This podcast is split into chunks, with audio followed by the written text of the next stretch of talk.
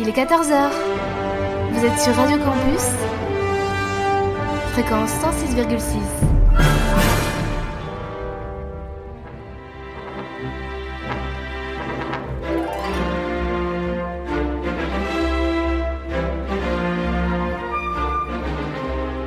– 14h-15h sur Radio Campus,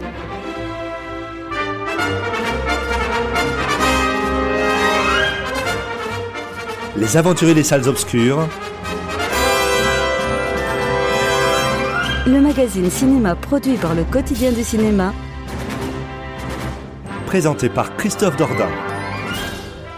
Bonjour à toutes et à tous. Merci une nouvelle fois de nous faire l'amitié, de nous faire le grand plaisir d'être des nôtres en cet après-midi afin d'écouter une nouvelle édition de votre magazine consacré à l'actualité du cinéma, Les Aventures Salles Obscures, un programme produit par le quotidien du cinéma.com. Présentation Christophe Dordain. Je serai accompagné aujourd'hui par Michael Vrignot, Karine Le Breton, Loïc Gourlet et Nicolas Marceau. Nous sommes ensemble jusqu'à 15h.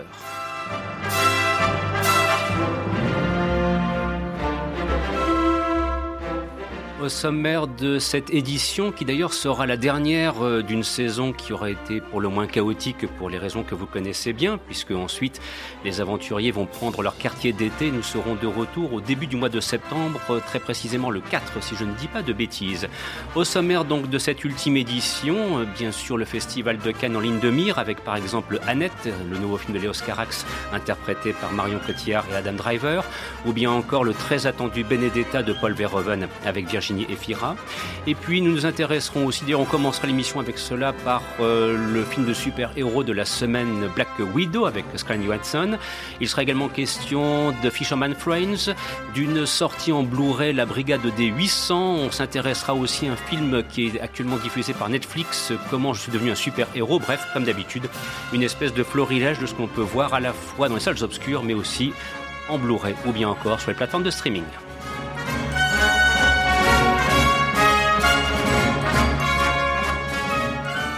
Et de commencer par un extrait de la bande originale du film Basic Instinct, musique composée par Jerry Goldsmith. C'est pour vous signaler que la Cinémathèque française organise à partir du 14 juillet jusqu'au 1er août un cycle qui permettra de revoir l'intégralité de l'œuvre de ce sulfureux cinéaste. À tout de suite et passez un excellent moment en notre compagnie. Nous sommes donc ensemble jusqu'à 15h.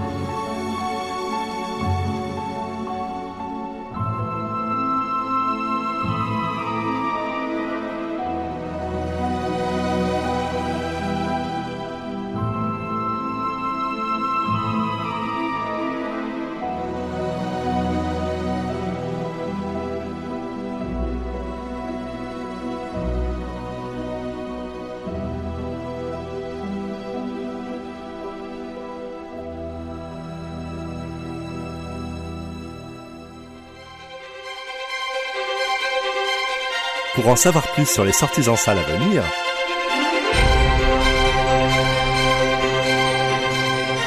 rendez-vous sur le site du quotidien du cinéma www.lequotidienducinéma.com.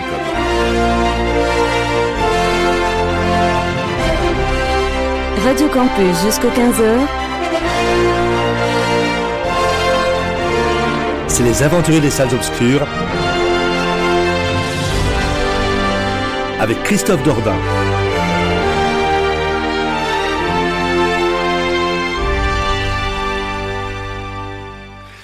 et de se dire au fond que ce petit jingle, bien qu'on dit plutôt un sonal en français, euh, il a un style musical qui permet de faire une transition vers le premier film que nous allons aborder aujourd'hui, puisqu'il est question du Black Widow réalisé par Kate Shortland, avec notamment dans les rôles principaux, on retrouve Scarlett Johansson ou bien encore Rachel Weisz. Alors, on y retrouve, on sans doute, euh, le personnage de Natasha Romanoff, hein, alias Black Widow, qui voit ressurgir la part la plus sombre de son passé pour faire face à une redoutable conspiration liée à sa vie D'autrefois, alors je vous le dis tout de suite, et d'ailleurs si vous suivez l'émission avec régularité, vous savez que les super-héros et moi, euh, du fait d'une influence extraordinaire au petit écran, ça fait bien longtemps que je l'ai laissé tomber, donc je vais m'appuyer, vraiment, vraiment m'appuyer, et, sur Nicolas et sur Loïc, euh, pour essayer de voir si effectivement ce film mérite intérêt ou pas. Mais je vous dis tout de suite, j'ai un petit peu écouté hors antenne, donc je connais, j'ai déjà quelques éléments de réponse. Euh, Nicolas, si tu souhaites éventuellement ouvrir sur le Black Widow, bah, avant peut-être de taper dessus.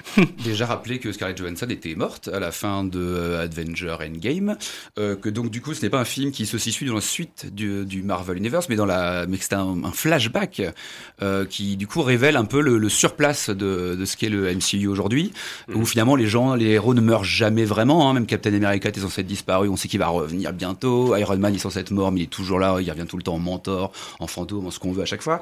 Euh, donc c'est voilà, c'est Marvel qui fait du surplace comme d'habitude.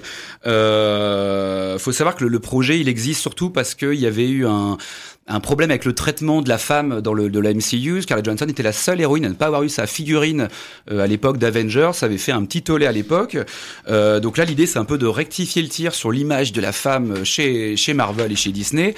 Et puis, bah, l'image de la femme chez Marvel et Disney, bah, c'est la même que l'image du noir dans euh, Black Panther, par exemple.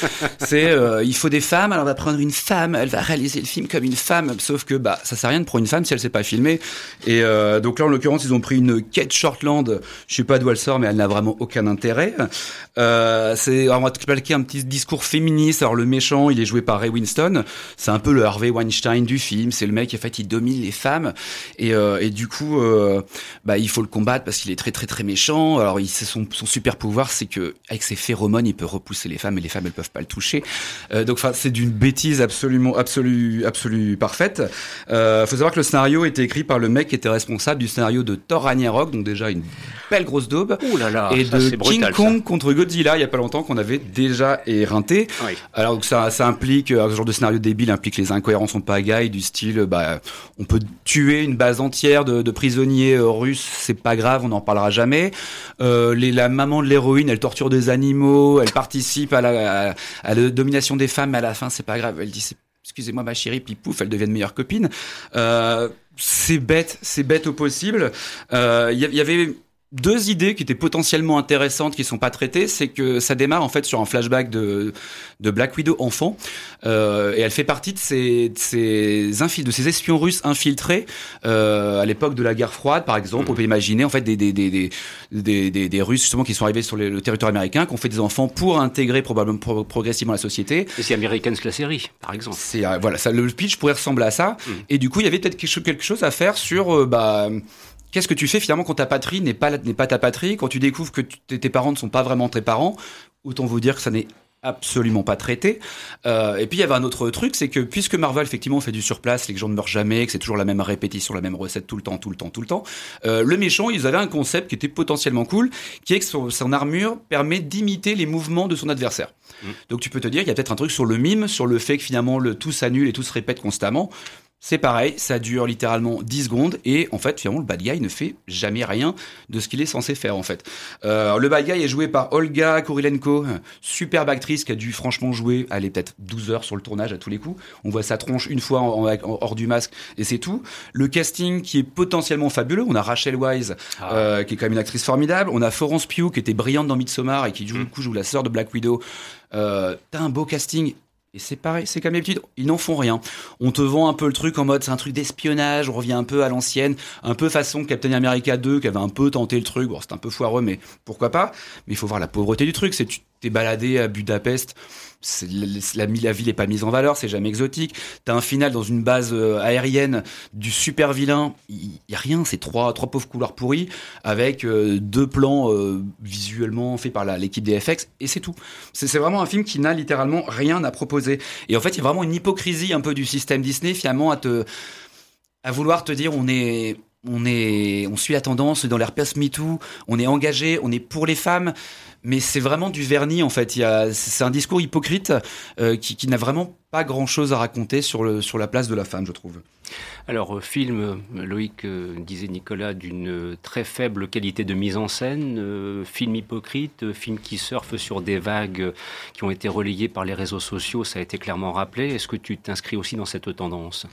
Ben ouais, je vais pas beaucoup le sauver. Hein. Ah, alors, je, je, vais quand même parler juste. Il y a un intérêt dans le ah, film, quand même, mine de rien, qu'il faut c'est qu'en fait, c'est la première fois depuis un an et demi qu'on va voir un, bon gros machin euh, dans une salle. Mm. Et effectivement, il y avait cette envie-là. C'est dommage qu'effectivement le premier soit soit effectivement raté. Donc euh, et et le, problème de fond, alors moi qui suis un peu la, la trame Marvel, c'est qu'au fond, euh, je pense même la raison d'être du film est, mauvaise. Je pense que il y avait un vrai intérêt à avoir un personnage assez mystérieux avec mm. avec avec Black Widow et et d'un seul coup, on essaie de dévoiler le mystère, alors que dans la trame générale, au contraire, je trouve que du coup c'est très contre-productif. Et en plus, on dévoile le mystère au moment où elle sort de la série. Bref, non, l'intérêt, effectivement est assez nul. Et c'est vrai que euh, non, c'est profondément creux. La scène finale, elle est. Alors autant ils font des choses énormes. Là, c'est énorme, mais c'est, c'est, c'est tellement, c'est tellement, euh, c'est tellement énorme que ça en devient très bête.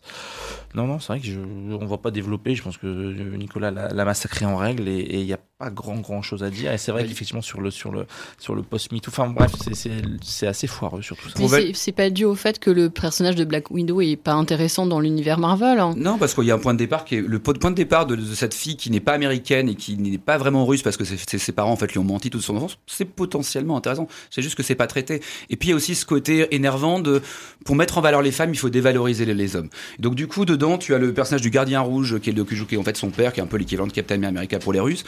C'est un c'est un pantin qui fait des mm. blagues lourdes tout le temps. Elle a une espèce de psy psychique qui, qui vient toujours l'aider pour lui apporter des hélicoptères quand il y a besoin, il lui apporte, il lui apporte des ordinateurs, des machins. Le mec, c'est un peu le, le, le teubé de service. Le méchant, évidemment, c'est le, le, vilain, euh, le vilain Harvey Weinstein et c'est ça, ça fait, il y a vraiment, c'est vraiment idiot en fait. Et du coup, je vais juste faire vite fait parce qu'on a, j'ai pas le temps de l'aborder quand on avait repris l'émission il y a quelques semaines. Si vous voulez vraiment voir des films féministes faits par des femmes, écrits par des femmes, dernièrement, il y a eu trois œuvres formidables qui sont Nightingale de Jennifer Kent, film australien, la série I May Destroy You de Michaela Coel et Promising Young Woman de Emerald Fennell. Et ces trois films justement qui démarrent sur une, du viol, une sorte de viol de domination de, de, de femmes par les hommes, d'abus, euh, et qui ont un discours extrêmement extrêmement pertinent, extrêmement nuancé, très juste, très critique aussi par rapport aux féministes, parce qu'il y a le féministe revanchard dont aussi euh, on a tendance un peu à se méfier. Euh, et voilà, regardez plutôt ce genre de film-là et pas cette espèce de, bidon de lessive, soi-disant fait par des femmes pour des femmes et qui n'a vraiment aucun intérêt.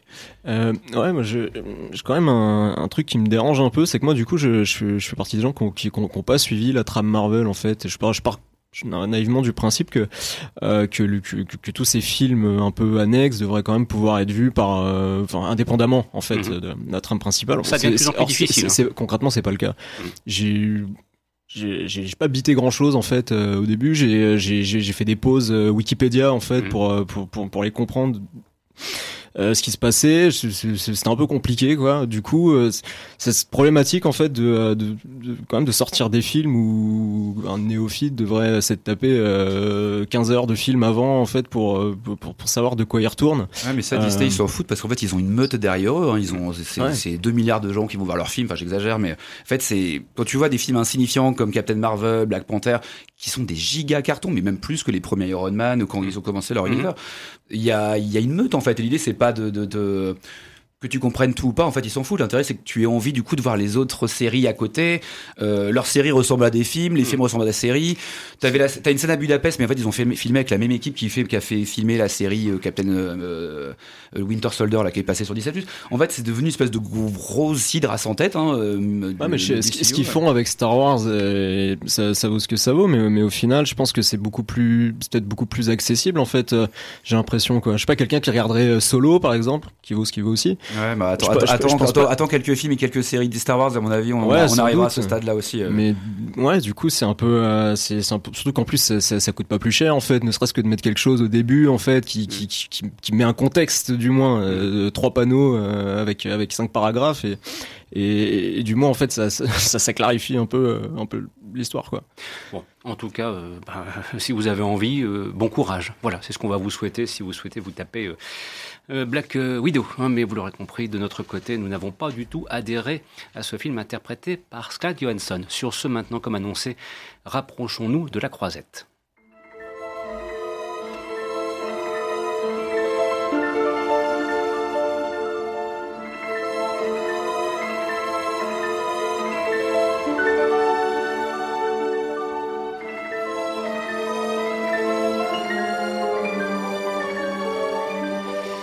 Vous aurez reconnu l'illustration musicale, hein, c'est Camille Saint-Saëns euh, qui ouvre euh, les présentations dans le cadre du Festival de Cannes. Alors c'est vrai que évoquer le Festival de Cannes alors que nous sommes en juillet est un petit peu une curiosité, mais enfin vous savez très bien que tout cela a été déplacé euh, voilà, suite aux événements auxquels nous sommes confrontés. On n'ose plus maintenant citer le nom parce qu'on ne sait pas si ça va pas encore repartir. Enfin bref.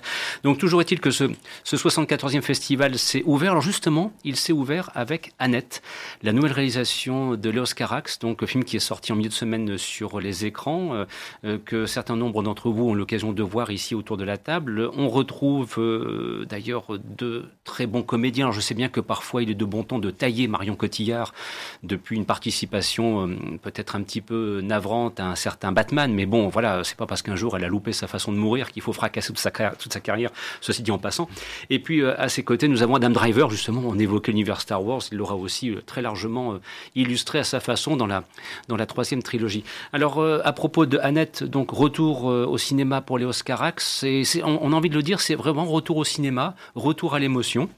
Euh, pour un film qui euh, se situe à Los Angeles euh, aujourd'hui, un film contemporain, et qui nous fait donc découvrir Henri, qui est un comédien de stand-up dont l'humour est singulièrement féroce, et puis qui nous fait aussi découvrir Anne, une cantatrice de renommée internationale, et donc ensemble ils sont sous les feux des projecteurs, et ils forment un couple à la fois épanoui et glamour. Voilà donc leur vie qui apparemment se passe très bien, va être bouleversée par un événement bien particulier qu'on ne manquera pas de relater, et donc voilà, ce, retour de l'Oscarax euh, était attendu et c'est vrai que l'Oscarax, euh, Nicolas, c'est quelqu'un qui compte et puis euh, c'est quelqu'un qui a quand même un parcours bien particulier. On s'est parfois un petit peu frité avec lui, entre guillemets, par film interposé à l'époque de Holly Motors. Moi, c'était les appens du Pont Neuf où je faisais des bons de coucou et je m'en suis toujours pas remis. Autant de pognon dépensé pour ça, genre, j'en suis toujours pas revenu, mais enfin, vieux débat. Bon, mais là, avec Annette, voilà, hein, je sais que je, je, vais faire grincer des dents en disant cela, mais tant pis, j'assume. Alors, Annette.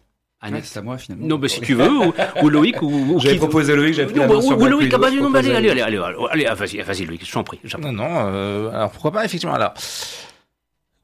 Le, chez Carax, on va quand même utiliser le, le, principe de dire que c'est un, du cinéma absolument sans concession, effectivement. Quand il part euh, faire une comédie musicale, on est dans la pure comédie musicale, effectivement, euh, euh, où tout est chanson, où tout est, euh, sans, sans, dialogue. Et effectivement, on a une vraie radicalité de cinéma.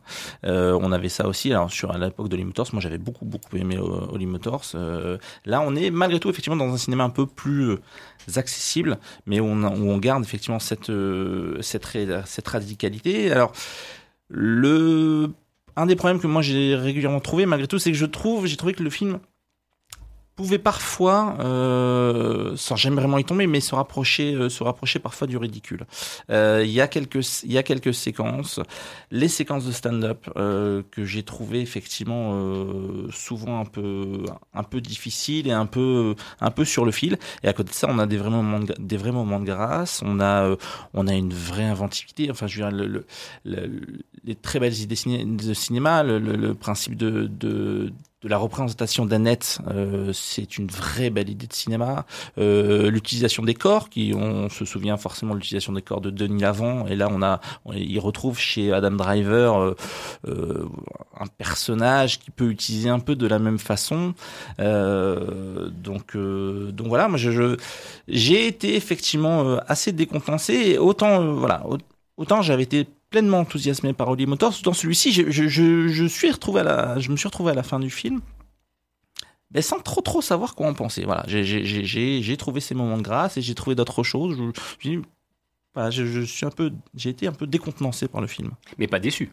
Non, non, pas déçu, pas déçu. Mais en même temps, je pense que l'immense majorité des gens qui vont aller voir Net savent très bien aussi ce qu'ils vont aller voir. Ils connaissent le cinéma de Carax. C'est un cinéma qui équivaut. Hein, attends, attends, le dernier film c'était en 2012, hein, Ouais, Depuis euh, Waterloo, Morne pleine. Oh, tu sais, pour le grand public, Léos Carax. Mais, c'est six films en 40 ans de carrière. Hein. Mais déjà, entre Holly Motors et, euh, et euh, Paula X, c'était déjà passé 12 ou 13 ans. et, donc, donc voilà, c'est vrai que. Mais voilà, je pense les gens savent effectivement. Euh, les gens savent. Moi, je suis pas, sûr. moi, je suis pas certain du tout, du alors, tout, alors moi, pour le coup, je l'ai vu, euh, je l'ai vu à l'UGC Léal à Paris, donc effectivement dans une salle forcément euh, très cinéphile. voilà. Donc on sentait effectivement cette émotion-là. Mhm. donc c'était.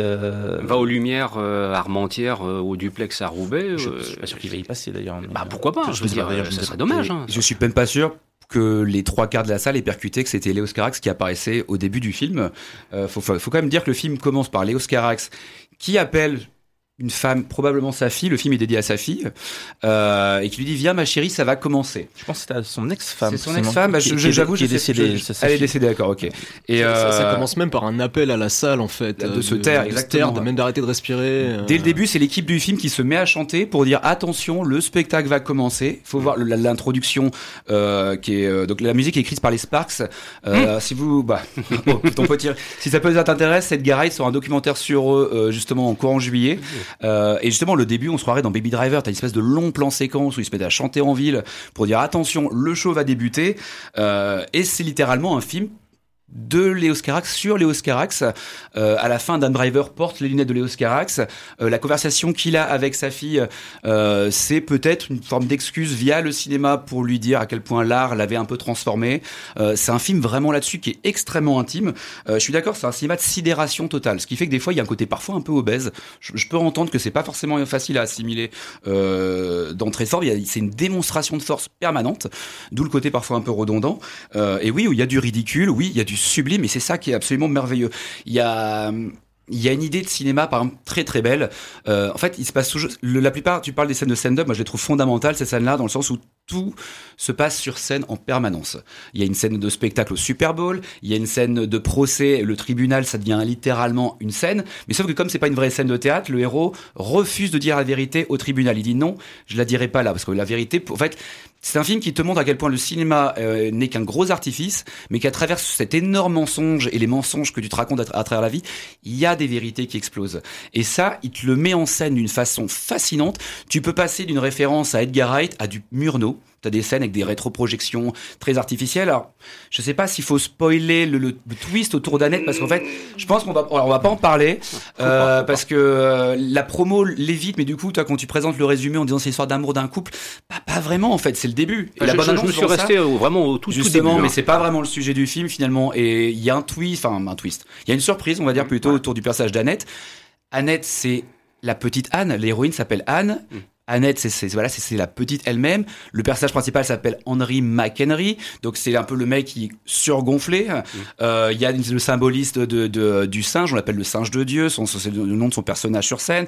Euh, elle, elle a toujours la pomme rouge. Et voilà, en fait, le film c'est une espèce de, je vais même pas dire que c'est une comédie musicale, c'est une tragédie musicale parce qu'honnêtement, mm. la deuxième partie est d'une noirceur absolument euh, confondante. Euh, et c'est, tu as constamment ce lien entre la scène, le, le, le, la fiction, le symbole que la scène représente, notamment une scène où euh, Marion Cotillard est à l'opéra, elle chante sur scène et c'est un plan séquence. D'un coup, la, la, la, scène s'ouvre sous une immense forêt, elle se perd en forêt, elle s'aperçoit que finalement elle est perdue et du coup elle décide de revenir sur scène pour bah, essayer de, de, garder un peu pied euh, sur, pied sur terre. C'est bourré de séquences comme ça en fait qui te euh, qui te qui te prennent à revers et c'est très difficile de pas spoiler sans te parler d'Annette. Mm. Mais mais pour essayer de rester sur un personnage, le personnage d'Adam Driver qui lui on peut on peut on peut l'évoquer qui est le le, héros, finalement, le personnage principal du film. Euh, il y a une scène où il va présenter Annette au public sur une scène, encore une fois, avec un rideau vert. Il faut savoir que le vert au théâtre, c'est une couleur qui est porte malheur, hein, qui porte malheur pour une raison très simple, c'est qu'en fait les costumes à l'époque du théâtre étaient obtenus par, en fait, c'était du cuivre qui était comment? Qui était oxydé avec du vinaigre. Et en fait, cette couleur-là sur les costumes, en fait, elle a tendance à tuer euh, l'acteur. Euh, la, mythologie veut que Molière soit mort en vert, hein, notamment. Mm. Euh, et puis aussi, c'est une couleur qui a tendance à détruire les autres. Et le personnage d'Adam Driver, quand vous voyez ces scènes de, stand-up, il y a les lampes, elles sont vertes. La piscine dans laquelle il va, il va se passer quelque chose à un moment, elle est verte. Et il y a un jeu comme ça colorimétrique qui est absolument fascinant. Et finalement, c'est vraiment c'est pas l'histoire d'un couple, c'est l'histoire de l'instrumentalisation euh, par des artistes euh, d'une enfant. Et, on revient en compte avec le, symbolisme de Pinocchio et de plein d'autres choses, mais on peut pas en dévoiler trop. Mais, mais, mais, vraiment, la, scène finale où l'héroïne, la, gamine, devient une vraie petite fille en, rejetant ses parents, en assumant, en s'affirmant, c'est absolument tétanisant. Vraiment. Michael? Ouais, moi, de toute façon, j'y allais vraiment reculons parce que moi, déjà, les comédies musicales, je peux pas hmm. ça. Et euh, ça a pris euh, complètement sur moi. Euh, parce que ce, ce, film, je le trouve hypnotisant, en fait. Il y a, il y a une noirceur absolue qui, qui moi, en fait, m'a attrapé tout de suite. Dès le début, de toute façon, de, ce, film, il sent l'orage tout le temps, en fait. quoi. Même quand ils sont heureux, même quand ils chantent leur amour euh, total, il y a, y a, y a, on sent que ça pue là-dessous, quoi. Et, et moi, c'est quelque chose qui, ouais, qui, qui m'a pris. Alors que bizarrement, en plus, ouais, c'est là c'est pas la comédie musicale euh, où il va y avoir 10 morceaux qui vont être dispersés un peu partout. C'est pas la La Land. Hein. Voilà, exactement. Là, c'est vraiment ça. Le, quelqu'un qui toque à la porte, euh, qui se la peut-il bien être, c'est ça, ça prête à chanter. Il y a des il euh, y, y, a des idées de mise en scène qui sont dingues, parfois hyper borderline, un cunilingus qui devient une scène d'accouchement. Enfin, c'est euh, en, un mouvement de caméra. Euh, c'est assez fou. C'est des fois c'est extrêmement kitsch. Le, le, film est entrecoupé de euh, de coupures presse people, mais qui, qui sont faits sur un fond vert pourri. c'est des fois c'est très carton pâte mais pour une raison que j'ignore en fait ça fonctionne complètement.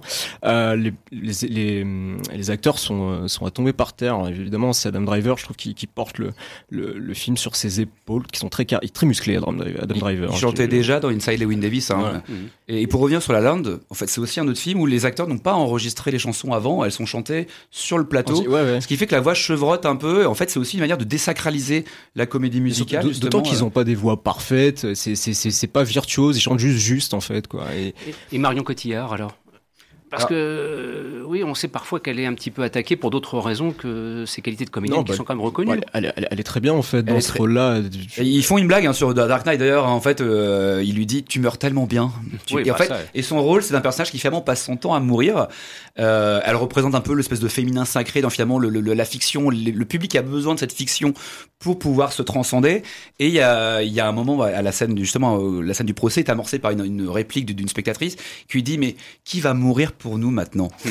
Et euh, il y a vraiment un truc sur ton rapport de spectateur à l'art et au sacré qui est absolument fascinant. La première scène de stand-up qui, est qui est montée en parallèle avec une scène d'opéra où lui, du coup, son but c'est de faire rire les gens pour les écraser en vrai, finalement pour un peu les humilier, euh, et monter en parallèle avec, euh, avec sa femme sûrement sur scène. C'est un stand-upper très particulier. Ouais, c'est ça. L'humour est pas vraiment drôle. C'est hein. très, c'est très noir. Hein. Il a, il, enfin voilà, c'est on, en voit en fait hein, euh, des, des, mecs qui font du stand-up mais qui sont euh, qui, qui, sont très sérieux, une Blanche Gardin voilà qui reste immobile et tout. Mais lui c'est encore un niveau au-dessus. Il y a, y, a, y a une scène qui doit durer 10 minutes justement de, de, de stand-up euh, où il est où il a pas envie d'être drôle quoi. Et scotché quoi. On fait waouh.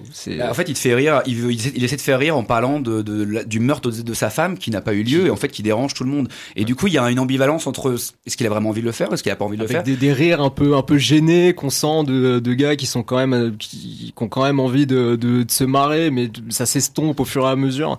Ah non, c'est assez fou, quoi. Un petit mot de conclusion, Loïc, puisque nous arrivons quasiment à la première partie de l'émission. Euh, je, dirais, moi, je me replace dans la position simple du spectateur détaché de Cannes, détaché de l'Oscarax. Ce soir, cinéma, envie d'aller au cinéma, recommanderais-tu ce film? C'est une question simple, mais parfois la réponse est difficile, hein, j'en conviens. Évidemment, non, non, non mais ça, ça, dépend vraiment quand même de ce qu'on a envie de voir. Maintenant, quand je vous écoute, c'est vrai que moi, j'ai pas, j'ai pas eu cet emballement-là. Je, je, encore une fois, je suis un vrai, un vrai, euh, vrai fan de, de, de Carax. Là, j'ai, moi, j'ai eu une petite déception. Et mais par contre, c'est vrai, moi, quand, quand je vous entends, malgré tout, je, je pense qu'on parle quand même plutôt de la deuxième partie où là, là, il y a un vrai emballement. Je peux pas m'empêcher de, de penser qu'avant, justement, l'arrivée d'Annette, tout ça, je, trouve que le film se cherche un peu et, on a effectivement des scènes un peu étirées. Et, un peu border. Voilà, je, je à voir par curiosité. Quand ah bah oui, non, mais évidemment, évidemment. Mais c'est du, cinéma. C'est un film libre qui suit aucune étude de marché, aucun cahier des charges, et rien que pour ça, des, des mecs comme ça, il n'y en a pas beaucoup à part des Lynch et des Malik, il n'y en a pas des masses, et du coup. Je, je tiens juste à dire que moi j'avais enchaîné euh, Black Widow et juste après Annette, hein, ça, ça, ça Oui, alors, oh là là, la, transition, la transition a dû être très, très dure effectivement. Bah, justement, de, de, transition, il sera en quelques questions dans quelques petites secondes. Je vous propose de laisser Cannes un tout petit peu sur le côté, on va y revenir ensuite, parce que Netflix propose un film réalisé par Douglas qui s'appelle Comment je suis devenu super-héros avec Pio Marmaille. On en parle dans quelques instants juste après ceci.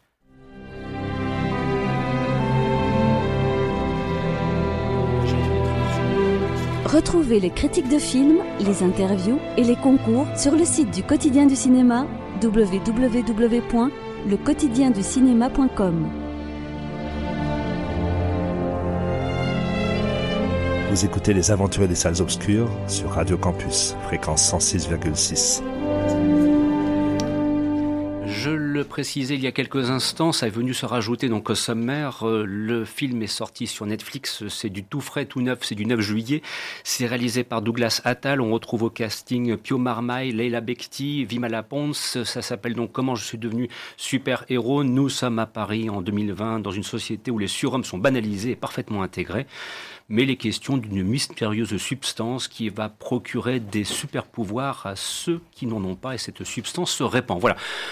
Super-héros à la française, ben, on avait commencé par Black Widow pour la première partie de l'émission. Nous revenons au super-héros pour la deuxième partie de l'émission. Karine, tu as l'occasion de voir euh, ce, film. Alors, euh, mérite-t-il là aussi intérêt? Est-ce que ça sort un petit peu du lot? Parce que parfois, dans les productions et dans les films proposés par Netflix, faut un petit peu creuser euh, pour essayer de trouver des petites pépites. En faut-il éventuellement partie oui, ça, ça, sort du lot parce que c'est des super-héros euh, dans un film français. Mm. Donc rien que pour ça, on peut se dire que c'est ça vaut peut-être le, le, coup d'œil.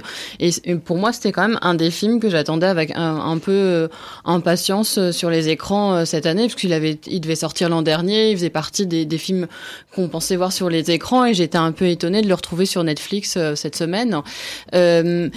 Euh, c'est un film étrange parce que justement on est on est en France, euh, c'est ça se passe à Paris et, euh, et c'est la vie et le quotidien de personnes normales et euh, mais qui vivent parmi les super héros. Alors il n'y a pas plein de super héros dans tous les coins. On n'est pas on n'est pas dans une ville où il y a plein de super. C'est quelques personnes qui ont des pouvoirs.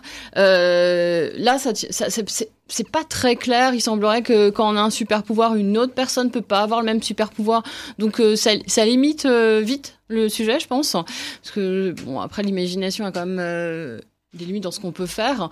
Et ça prend le parti de finalement traiter ça de manière assez banale d'avoir des super-héros et on suit la vie d'un flic qui est Pio Marmaille, qui commence à mener une enquête euh, suite à, la découverte d'une substance qui donne des super pouvoirs euh, aux personnes qui l'utilisent en fait. Euh, c'est en fait une enquête banale de, de policière qui se passe euh, vraiment à Paris. Donc euh, il est accompagné de Evie Malaponce, voilà. Et, et, finalement, le fait que ce soit des super héros, c'est pas très important. C'est juste une, une, une substance qui donne des super pouvoirs et donc, euh, au début, elle, euh, ça permet de, de cracher, enfin, de, de, cracher du feu.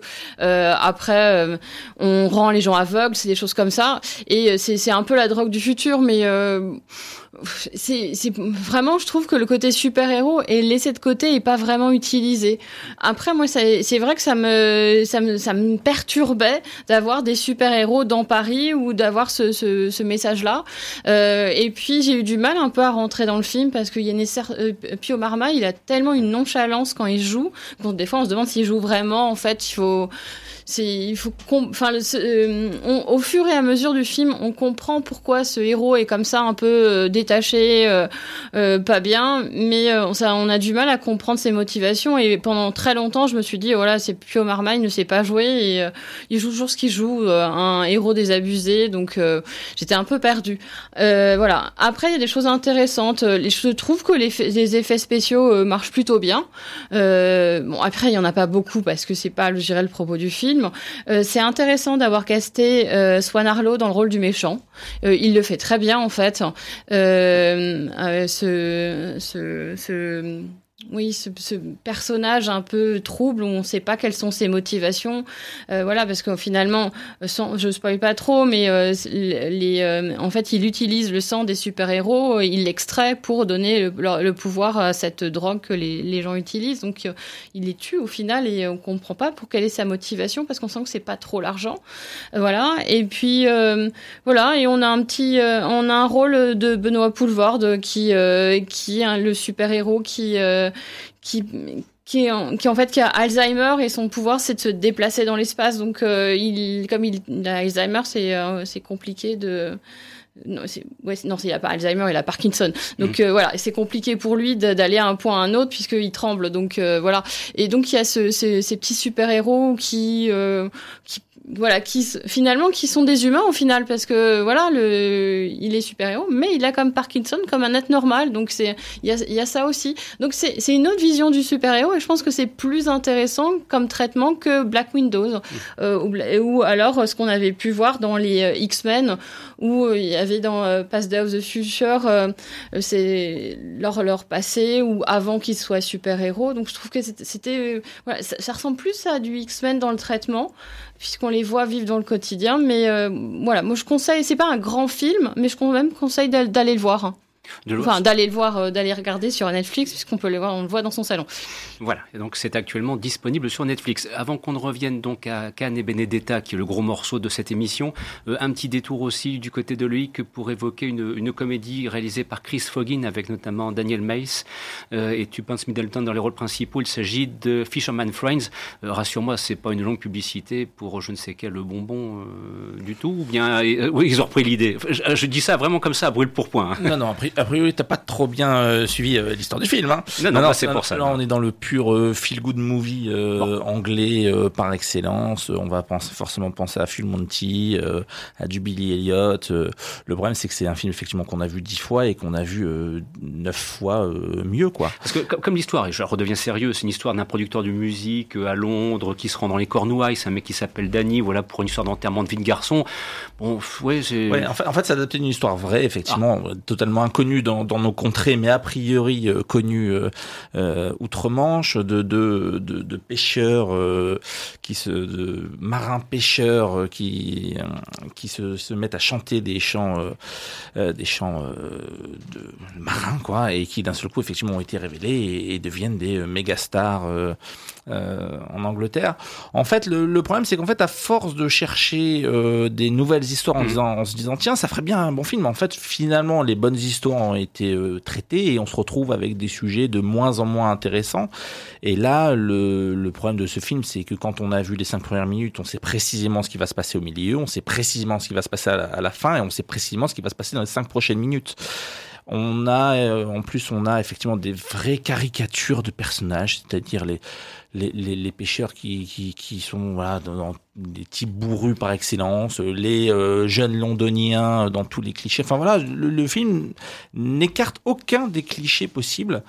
Et, va même jusqu'à effectivement euh, le seul truc qu'il voulait traiter c'était de se dire mais c'est des types virils bourrus pour lequel qui se fichent de l'argent et en fait, on se rend compte au, bout d'une demi-heure de film qu'en fait, finalement, ils s'en foutent complètement de cet argument, qui n'était pas la chose la plus intéressante du monde. Mais même ça, je, ils le traitent plus, et on se retrouve avec des types qui sont finalement super-héros de devenir des millionnaires, quoi. Donc, euh, non, c'est assez, euh, c'est assez et inintéressant et raté. Et encore une fois, voilà, regardons un, un Full Monty, c'est quand même bien plus sympathique, même si on n'est pas non plus dans le chef-d'œuvre, mais euh, ça passe mieux. Vous l'aurez compris, euh, les amis de Fisherman, euh, bah, vous pouvez les éviter parce que là, pour le coup, euh, vous risquez pas d'avoir un très très grand plaisir, sauf pour qui aime mieux ce genre de, de registre, mais à la limite, oui, mieux vous revoir The Full Monty. Allez, c'est parti, retour à Cannes.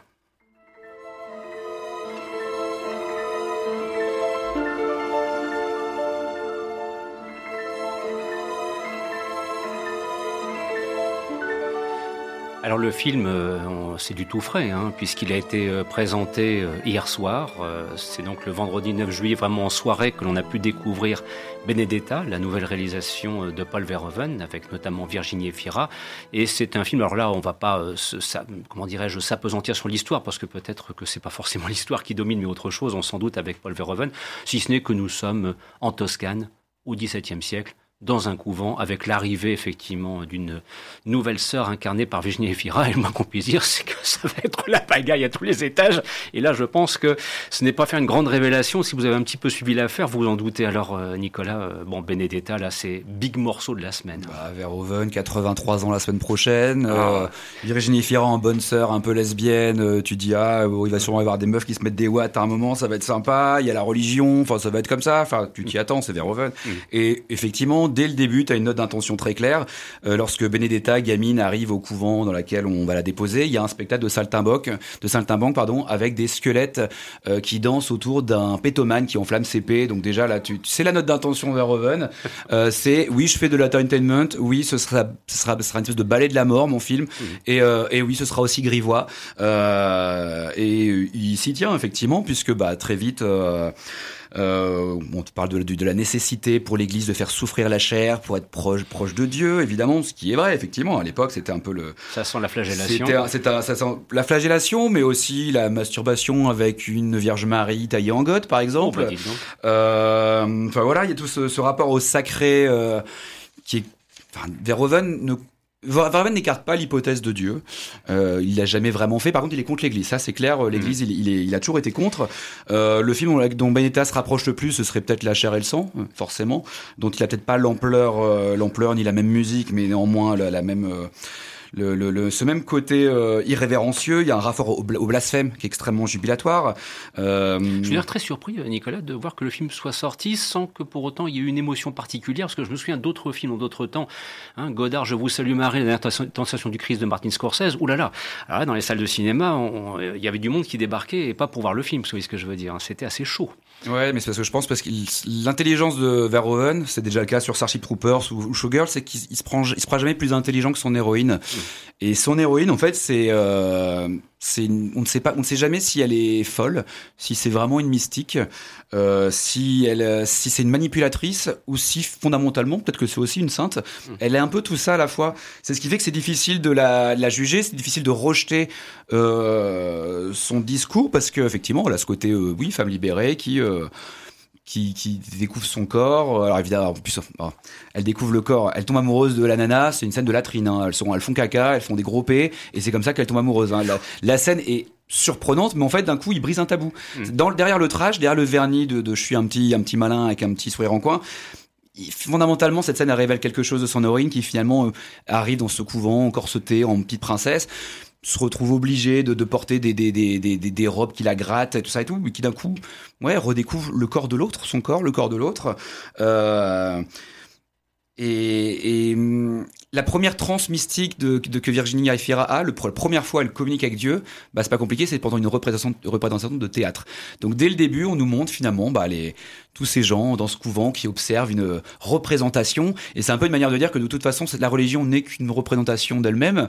Euh, mais que derrière ce mensonge-là, ça a aussi entraîné la vérité de cette jeune fille quelque part. Parce que peut-être qu'elle, elle y croit en fait. Et mm. peut-être que c'est ça qui fait que, euh, en voulant brigader les gens, il crée aussi l'effet pervers de des gens qui. Euh, bah finalement, c'est très personnel la foi. C'est les, les, visions mystiques, ça, ça ne concerne que, que ceux qui les font et ceux qui veulent bien y croire. Euh, et du coup, il y a une ambivalence dans le discours que je trouve extrêmement judicieuse. Alors, d'autres avis sur, sur le Benedetta éventuellement, non? Parce que euh, juste pour avoir une, espèce d'autre sensibilité, parce que c'est vrai que là on a, on a démarré assez fort quand même. Hein. Ouais, moi j'avais un peu peur en, ah. en ayant en, en, allant voir ce film. déjà c'est un film qu'on attendait depuis euh, hyper longtemps parce qu'il a été trôné il y a trois ans. Euh, je pense que le, côté sulfureux s'était un peu estompé avec l'attente. Moi j'avais un peu peur parce que je me suis dit oh là là on va avoir des, des scènes érotiques et de lesbianisme à tous les plans. S'il y a Verhoeven derrière la caméra, ça va être vite lassant. Et ce que j'en avais lu ce matin des critiques, c'était ça qui ressortait. C'était vraiment un film mi-érotique, euh, mi-gore, avec des, euh, des, mm, des, villageois zombies. Et je me suis dit, on n'a pas dû voir le même film parce que moi, j'ai pas, j'ai pas retrouvé ça. Euh, je trouve qu'il est intelligent sur le fait que finalement, il y a très peu de scènes sexuelles dans le film. il y a des moments un peu érotiques et les quelques scènes sexuelles sont très courtes et elles fonctionnent très très bien. et et en fait, elles, elles ne mettent pas mal à l'aise, même si c'est euh, entre deux donnes. Et je trouve que ça, c'était intéressant. Sur, le reste, ce qui est bien traité, c'est vraiment, euh, comme le disait Nicolas, c'est le personnage de Benedetta qui est complètement ambivalent et qu'on n'arrive jamais à totalement cerner. Il y a des moments où on a l'impression que vraiment elle est possédée par Dieu. Elle a cette foi euh, qu'elle affiche dès le début du film, même quand elle est, enfant où elle, tient la Vierge Marie collée contre elle et on, on, assiste un espèce de miracle alors qu'elle se fait, et ses parents sont agressés par, euh, par des, des hommes. Et, euh, et vraiment, il y a toujours cette ambivalence. Est-ce qu'elle a la foi? Est-ce qu'elle elle est incarnée par Dieu? Ou elle est complètement folle? Parce que tout le début du film, il y a, c'est, est, est parsemé de scénettes où elle s'imagine en étant la femme de Jésus qui vient la sauver. Et, ces scènes sont tellement ridicules. Bah, c'est les inconnus, le Jésus de le retour, quoi. Mais c'est traité, comme, traité comme tel. Hein. J'avais l'impression d'être euh, chez les Monty Python, euh, Sacré Graal. En fait, c'est ça, c'est tellement ridicule que je me dis, c'est pas possible, elle est complètement folle. Et comme c'est quand elle est vraiment incarnée, quand elle a ses, euh, elle, a, elle a des, en fait, elle a des scarifications, stigmates. des stigmates, voilà. elle se elle a des stigmates aux mains, aux pieds et, euh, à la hanche comme, comme Jésus. Moi, je j'arrivais jamais à savoir si elle était complètement folle ou elle est vraiment incarnée. et c'est ça qui est intéressant dans le film, c'est qu'on, jusqu'à la fin, euh, et la façon dont on a la, on a la révélation, en fait, elle, est, elle, elle simulait tout, mais je trouve que c'est tellement amené subtilement. surtout que ça reste euh, en pointillé. Mm. effectivement, moi, c'est la lecture que j'ai, mais il te laisse la porte ouverte de finalement croire que peut-être que non. Et euh, il y a notamment ce carton final qui explique, bah finalement, elles ont, elles pas fini à deux. Euh, elle est retournée, elle est retournée prier euh, dans son couvent. C'est quelque part finalement c'est pas si simple que ça. Ouais, mais, mais voilà, moi je trouvais que justement c'était ça. C'était ça qui était intéressant et, Virginie Efira le fait très bien. C'est cette d'incarner ce côté ambivalent. Voilà. Et, mais après, au final, hein, quand j'ai. Euh, enfin, c'est un film qui dure deux heures, euh, auquel j'ai pris plaisir à regarder. J'ai pas vu ces deux heures, mais je me suis dit, quel est l'intérêt d'aller nous raconter cette histoire de Benedetta? Euh, C'était juste une religieuse un peu folle qui a une histoire d'amour au sein de son couvent pendant quelques années est-ce que ça valait la peine de le raconter Il faut voir l'histoire d'amour, comment elle a amené. Encore une fois, pour revenir au rapport à la souffrance. Donc elle, on, lui, on lui, quand elle arrive au couvent, on lui oblige à mettre une robe qui va lui faire mal. Mmh. Parce que ça lui permettra de se rappeler que son corps n'est qu'une enveloppe mortelle. Euh, et puis quand elle tombe amoureuse d'une bah, d'une jeune fille qui a été violée par toute sa famille, soyons clairs. Et ben la manière dont elle va lui, témoigner son intérêt et son amour, c'est en lui obligeant à se brûler la main, à l'ébouillanter. Donc encore une fois, il y a un rapport à la violence. Et la fille, elle va le faire, elle va, elle va accepter de se brûler la main pour lui, pour, pour lui faire plaisir. Et elle comprend que c'est de l'amour aussi quelque part. Et il y a toujours ce côté un peu pervers. Euh, il y a toujours ce côté un peu pervers. Virginie Fira, faut le dire, elle est hallucinante. Ça c'est important. Les scènes de nu, enfin fallait, je l'avais jamais vu comme ça. C'est une femme magnifique. Elle a un corps sublime. Euh, ça fait plaisir de la voir. Et puis il y a un personnage qui presse le passage principal à mes yeux, qui est celui de Charlotte Ramplin, mmh. euh, qui finalement est la, la la la la la Sainte Mère la voilà c'est ça c'est la baisse c'est elle qui, qui gère ce il y a un rapport il y a un côté politique parce que mm. Benedetta c'est pas juste elle a une histoire de lesbienne c'est aussi elle veut prendre le pouvoir sur la baisse il y a tout un jeu de conflits politiques mm-hmm. et t'as ce passage de Charlotte Tremplin qui est vénale, elle est absolument magnifique, qui espèce de sainte un peu un peu cynique qui finalement n'y croit pas vraiment, euh, sait que tout ça c'est politique, euh, qui devient finalement le bras droit de la mort à la fin. Quand on la voit arriver voilée en noir, elle est absolument divine. Euh, et ce personnage-là est presque plus intéressant encore pour que Benetta en fait. C'est un vrai film de personnages. Il y a, il y a, il y a, il y a des, personnages féminins surtout. C'est ça, qui, qui, est impressionnant, c'est que toutes c'est que des héroïnes dans un dans on a, un a Lambert Wilson un peu euh, sur la sur la dernière partie. Voilà, mais, il a tout petit rôle et, et ça fait du bien d'avoir un, un film avec autant de femmes présentes à l'écran euh, avec des rôles assez forts. C'est l'anti Black Widow, comme quoi il n'y a pas besoin d'être une femme pour réaliser un film. Euh, pour des femmes, hein. avec des femmes en tout cas. Un, dernier mot, puisqu'il nous reste encore un petit peu de temps pour aller jusqu'au bout du sommaire et, espérer. Euh, dans la carrière de Verhoeven, vous le situez à quel niveau par rapport à ses autres réalisations? Parce que je serais aussi curieux de savoir maintenant comment le film va être reçu. Bon, à Cannes, on verra bien, mais surtout aussi au niveau du public. Bah, moi, dans la salle, on était trois. Je pense que ce film ne trouvera pas son public. Moi, c'est ce que je redoute, malheureusement, hein, parce qu'actuellement, on cherche tellement des propositions de cinéma. Parce que rappelez-vous quand même que depuis qu'on a rouvert les salles, on a été bombardé de comédies françaises. J'en dis pas plus. Vous voyez ce que je veux dire C'était vraiment euh, opération Portugal. Voilà, je, vous recommande vraiment un monument. Oui, c'est bien. Hein. Alors euh, là, on se dit, c'est du cinoche, du vrai cinoche, c'est du Verhoeven. Hier, il y avait du monde au CGC à 20h30. Il y avait pas mal de monde. Quand même. Hein. Donc les gens riaient beaucoup. Moi, ça me fait, moi, ça m'a fait l'effet de elle en fait. Je vais pas te comparer ça à Starship Troopers ou à Showgirl, ça n'a rien à voir. Mm. Ça, à la limite, la chair et le son parce que c'est le contexte et puis le, mm. discours effectivement qui se rapproche, même si c'est pas aussi lyrique ni. Euh, mais euh, mais par contre, ce type-là, finalement, il a réussi à se, je sais plus, j'avais j'avais lu un article qui disait que ce, ce Verhoeven c'était un peu comme Buñuel, c'est-à-dire il a eu ses périodes où il avait beau tourner en Europe, euh, tourner au Mexique, tourner à chaque fois il, embrasse les codes d'un cinéma, c'est un peu genre des hommes et des dieux hein, visuellement. Visuellement, c'est pas le film de Verhoeven le plus fou. C'est mm. tout comme elle avait embrassé les codes du cinéma bourgeois français de Claude Chabrol. Mm-hmm. Mais par contre, il est dynamique toujours de l'intérieur. Tu, reconnais sa patte, mais d'entrée de jeu en fait. Et tu reconnais ses thèmes, il, transige pas. Et moi, moi, je le mets quasiment au niveau de elle. Et d'ailleurs, la scène finale, finalement, elle, c'était deux femmes qui partaient au milieu des tombes en rigolant, en se moquant des hommes.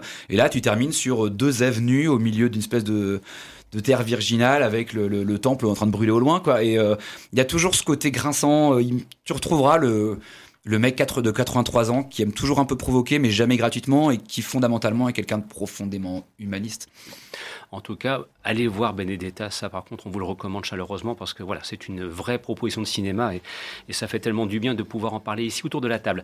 Alors il nous reste donc dans la toute dernière ligne droite de me rapprocher de, Loïc pour... Euh, oh, on était dans le couvent où ça se passe pas très bien et maintenant on va aller voir la chapelle du diable. Hein. Là c'est... Alors un journaliste qui a été discrédité dans sa carrière, qui cherche un nouvel élan justement dans cette carrière un petit peu en déshérence et qui va découvrir que de nombreux miracles ont eu lieu dans une petite ville de la Nouvelle-Angleterre. Bon, bah là, il y a un bon sujet, il va foncer, aller voir ce qui se passe. Ça s'appelle La Chapelle du Diable avec notamment Jeffrey Den Morgan dans le rôle principal. Résultat, Loïc de la pure série B qui clairement assumé tout va bien. Complètement assumé qui ne veut ni être plus que ce qu'elle est et qui n'est pas moins. Euh, alors effectivement hein, on, on, va retrouver euh, euh, on va retrouver Marie, à mon avis, dans un style un peu différent de Benedetta, effectivement. Non, non, non, j'ai trouvé ça assez efficace. Euh, je pense qu'encore une fois, les gens qui vont aller voir la chapelle du diable savent très bien ce qu'ils vont aller voir. Ils ont envie... samedi soir, là. Exactement. Ils ont envie d'avoir des beaux jumpscares et ils vont les avoir. Mmh. Euh, il y a toujours le chat qui va apparaître au moment où il faut pas, quand on ouvre la fenêtre. Non, non, non, non. c'est un peu plus élaboré.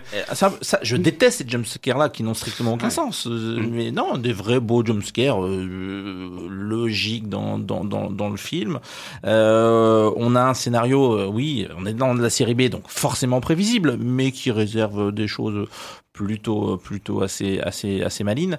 Bon voilà, euh, je, je Jeffrey Morgan effectivement que, que pour les euh, ceux qui euh, ceux qui ont suivi Walking Dead effectivement on retrouve le personnage de Negan. J'ai eu du mal à retrouver le personnage de Negan dans Walking Dead donc on l'a on l'a pas beaucoup vu dans d'autres choses. Il me semble que il y avait eu Watchmen il y a quelques années mais mm. donc voilà non non il n'y a pas des des tonnes de choses à dire non plus sur ce film là. Je pense que si vous avez envie euh, d'être euh, voilà de, de, passer un samedi soir sympa avec une, série B euh, horrifique comme il faut ça se, ça se refuse pas forcément. Voilà donc pour la chapelle du diable. Je fais un petit tour d'horizon parce qu'après on terminera avec euh, la brigade des 800 pour une sortie en DVD Blu-ray, éventuellement un petit quelque chose. Parfois en, toute fin de parcours, je me permets de demander une petite recommandation, un petit truc que vous, que vous avez vu récemment. Je sais pas, Michael, même si c'est un film qui date d'il y a un petit peu plus longtemps, que tu aurais peut-être l'occasion de voir. Comme ça, je te prends un petit peu au débeauté. Euh. non, je sais pas si tu. T'as pas, pas été voir Président, par exemple. Non, tu vas aller le voir. Ah, parce que c'était peut-être celui-là qui aurait pu t'intéresser. Ou bien, euh, Karine, éventuellement, une, petite recommandation en film classique, parce qu'il y en a beaucoup qui ressortent cette semaine. Hein. Non, pas en film, mais en série. Euh, ah. euh, j'ai découvert la Mère Fistone avec Kent Winslet et je leur recommande, recommande vraiment cette série. C'est huit épisodes d'une enquête policière où, enfin, Kate Winslet est, vraiment impressionnante pendant hmm. toute la série, avec un vrai intérêt de montrer des personnages vrai en fait dans la vie et c'était une vraie une belle, découverte euh, récente euh, à voir sur OCS. Oui, puis en plus ça c'est une série courte, 8, épisodes seulement donc ça va quoi, ça, ça se tient, c'est pas forcément quelque chose qui est délité sur des saisons entières. Avec une, une enquête euh, qui est vraiment hyper intéressante jusqu'au bout. Alors du côté des sorties cette fois en Blu-ray, bon en fait Nicolas c'est un film qui aurait dû sortir en janvier. Bon on, on connaît la suite, voilà, bref fermeture des salles ainsi de suite, donc pas de sortie, mais Blu-ray c'est le plus gros succès du cinéma chinois, ça s'appelle La Brigade de des 800. Ça nous amène à Shanghai en 1937. Shanghai encerclé par l'armée japonaise, 800 soldats chinois qui se sont rentranchés en plein cœur de la ville et qui vont donc la défendre. Donc il y a forcément une posture héroïque, mais, mais, mais là on pourrait croire à propagande. Aux surprises, il n'y a pas. Brigade des 800, non, puisque d'entrée, à un moment, un journaliste vient euh, interviewer les, les, les, soldats et on leur dit ils sont combien? On leur dit 300 peut-être. Hmm. Je peux mettre 800 Oui, c'est 800. Et voilà. Donc d'entrée de jeu, on t'explique derrière, derrière, la mythologie, derrière la mythologie hmm. de, de, cet événement, euh, de cet événement. Euh, bah en fait, il y a, y, y a, du mensonge. Et euh, c'est un film passionnant. S'il a mis un an et demi avant d'être autorisé à sortir par les autorités chinoises, euh, c'est un film qui a eu deux ans et demi de préparation, qui a été tourné dans le vrai entrepôt, qui est toujours présenté à Shanghai, qu'on voit d'ailleurs dans le générique de fin. Film fait en IMAX, 80 millions de budget, c'est colossal. Euh, le réalisateur c'est Guan Yu. Alors je le connaissais pas, mais c'est vraiment vraiment un mec qu'il va falloir suivre. Euh, comment te dire? Ça pour, ça pour, un soldat Ryan à la, chinoise Pas vraiment. non C'est plutôt un sport de grand lyrisme à la Eastwood. Mhm. Moi, j'y ai vraiment retrouvé. Il y a une scène notamment qui me fait penser au symbolisme du drapeau de mémoire de nos pères, ah. en fait, où Eastwood démontait le, le, le, mhm. tout ce qui en avait amené cette image. Alors, on n'est pas vraiment là-dessus, mais tu as une scène où, justement, l'idée c'est de planter le drapeau chinois au sommet de, mhm. du bâtiment. Et en fait, ça se termine comme John Rambo, la fin de John Rambo. C'est un carnage, les mecs se font exploser, ça n'a absolument rien d'héroïque. Euh, ce qui est très pertinent, c'est qu'en fait, l'entrepôt est en face d'un fleuve c'est le dernier bastion qui, sépare le Shanghai ravagé par l'armée euh, japonaise et euh, les concessions européennes. Et donc dans le ciel, tu as les Européens qui observent la guerre de leurs dirigeables mmh. tranquillement, et en face, tu as les derniers euh, résidents de Shanghai qui mènent leur petite vie et qui observent de loin cette guerre, comme si c'était un spectacle, un spectacle pour eux en fait.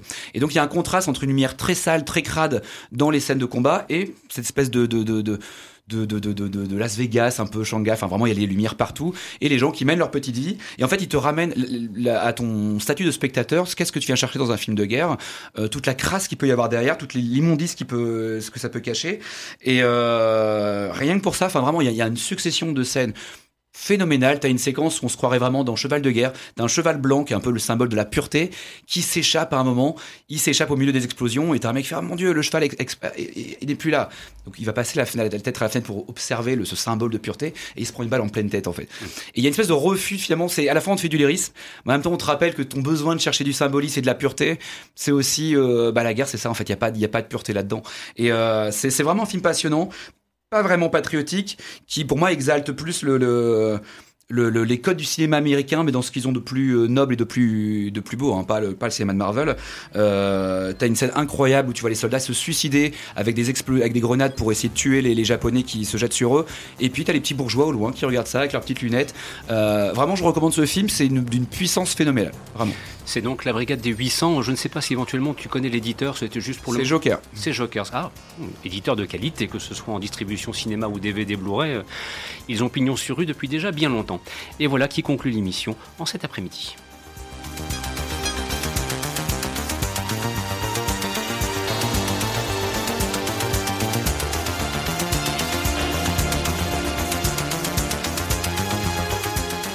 Eh bien, nous serons arrivés avec cette émission au terme de la 21e saison, parce que ça fait maintenant 21 ans que cette émission existe dans la grille des programmes de Radio Campus Lille.